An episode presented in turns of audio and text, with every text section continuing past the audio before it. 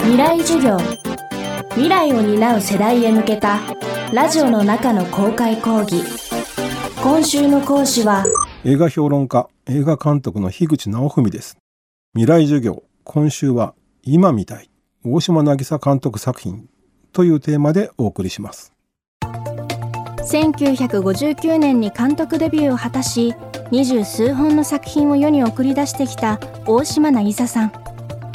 時代の影や歪みをスクリーンに映し出した60年代。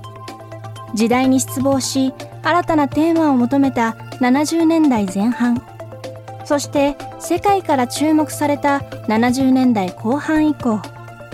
作品のバリエーションは多彩で見る側も解釈する力が求められました。日本そして世界にとって大島渚とはどんな人物だったのでしょうか。未来授業4時間目。テーマは大島渚最高の一作。まずは大島監督の言葉から見えるもの伺いました。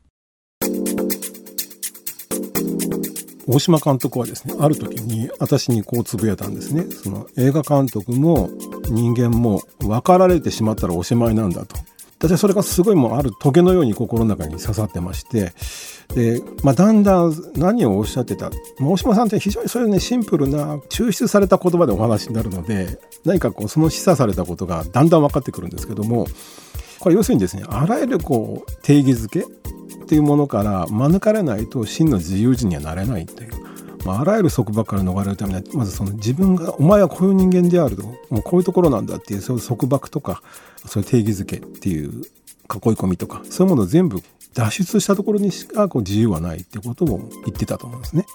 まさにそういう意味では大島監督ご自身の作品もそれこそその全部別の作り手が撮ったみたいに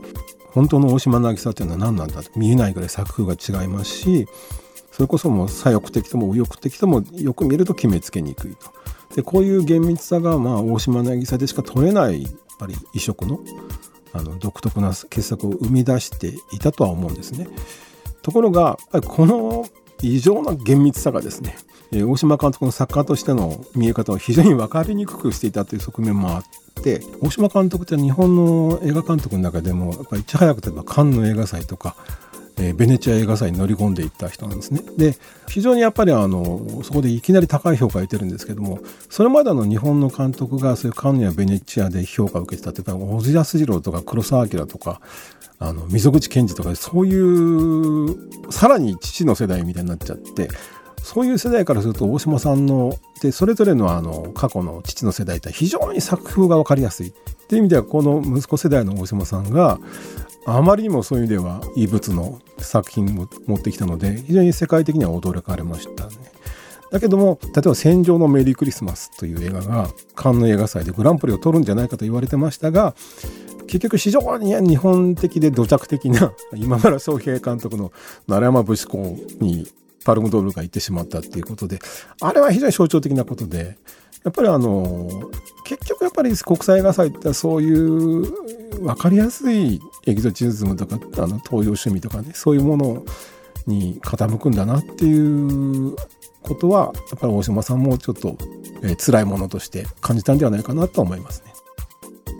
17歳の時に出会って以降大島渚作品を解釈し続けてきた樋口さん最高傑作に挙げたのはこの作品でした。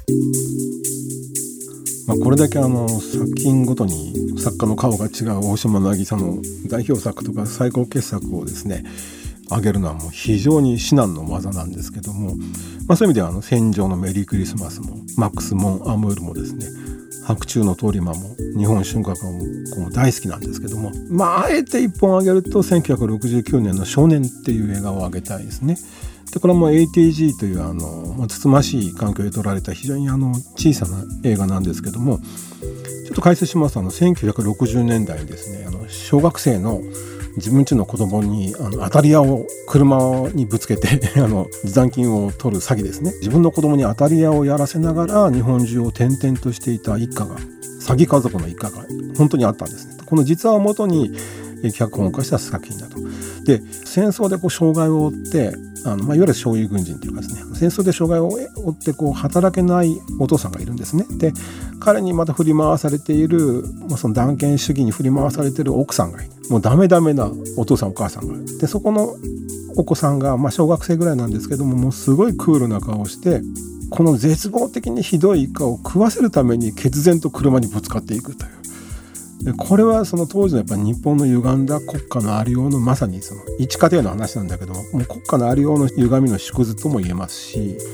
まあ、その抑圧の中で毅然とね意思的に犯罪を犯していく少年っていうのがあのもうその静かな怒りが非常に感動させますね見るもの。であのこれだけ虐げられてるんだけどもその少年が被害者意識にへこまないで一人の人間として一家のためにやってんだというこの確信がすごいですね。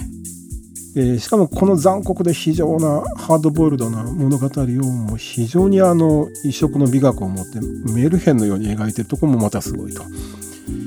で低予算でオールロケの作品なんですけどもそういう意味ではあの大島監督の問題意識とか人間観とか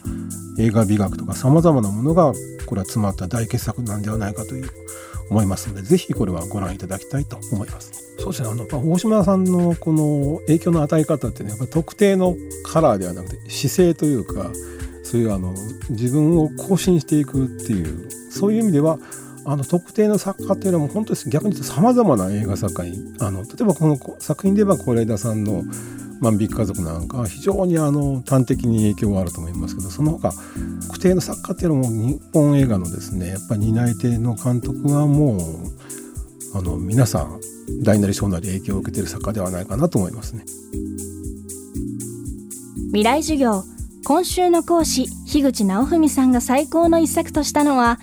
1969年公開の少年でした。樋口さんの著書大島渚全映画秘蔵資料修正は国書館公開から近日刊行予定です。未来授業来週は教育社会学者内田亮さんの授業をお届けします。